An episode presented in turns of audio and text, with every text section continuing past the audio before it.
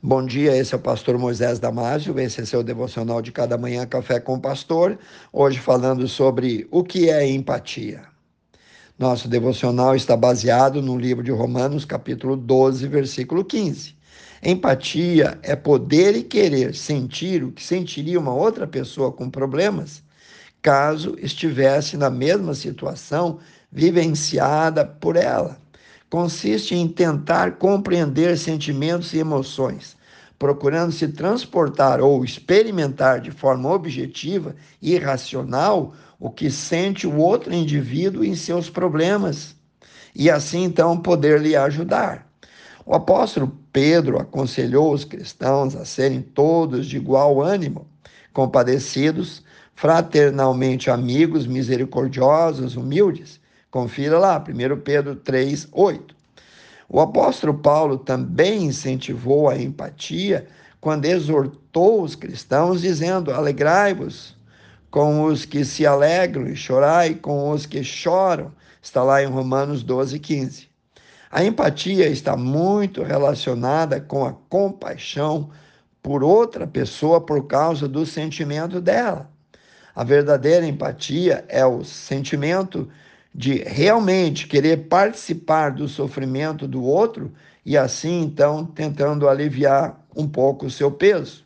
O apóstolo João perguntou: Ora, aquele que possuir recursos deste mundo e vir o seu irmão padecer necessidade e fechar-lhe o seu coração, como pode permanecer nele o amor de Deus?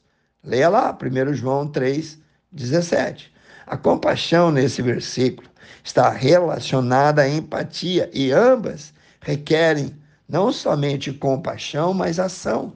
Como cristãos, somos ordenados a amar o nosso próximo e ter intenso amor por nossos irmãos. Mateus 22, 39, 1 Pedro 4, 8.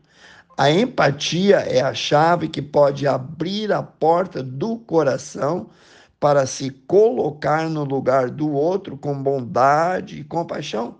Jesus sempre foi sensível à situação do povo.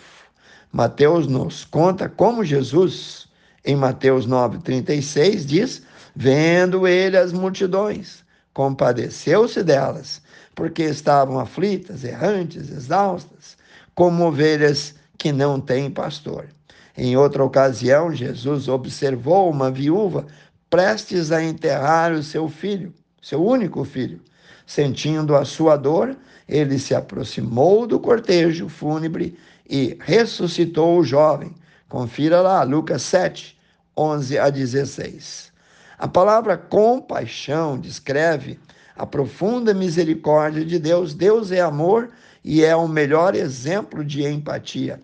Diz o salmista assim: pois ele conhece as nossas estruturas e sabe que somos pó. Salmos 103, 14. Ele, Deus, sente a dor de cada um de nós. Contaste os meus passos, diz o salmista. Quando sofri perseguições, recolhesse as minhas lágrimas no teu odre. Não estão elas escritas nos teu, no teu livro, confira lá, Salmos 56, 8. Como é confortante saber que Deus registra todas as nossas lágrimas, todas as nossas lutas. Como é bom lembrar o convite de Deus para lançar sobre ele todas as nossas preocupações. Diz lá 1 Pedro 5,7, porque ele tem cuidado de vós. É, portanto, para seguir o exemplo de Cristo. A empatia requer poderes, de poder ou querer se colocar no lugar do sofredor. Preste muita atenção às pessoas ao seu redor, olhando além do seu rosto público em busca de sinais nelas, sinais de solidão, sinais de confusão, sinais de tristeza, sinais de depressão, sinais de insegurança. Jesus sentiu a dor do seu povo. Ele ficou muito triste em ver como as pessoas eram ignoradas, esquecidas, desamparadas. As pessoas feridas reuniram-se a Jesus porque podiam dizer que ele se importava com as suas lutas, eles podiam sentir a sua empatia. O que era verdade para Jesus dois mil anos atrás deve ser verdade para os seus seguidores hoje. Se as pessoas reconhecerem a empatia de Cristo em nós, elas serão atraídas para nós. Elas nos convidarão para as suas vidas. Elas nos darão a chance de fazer a diferença. Confira lá Atos 2, 46 e 47.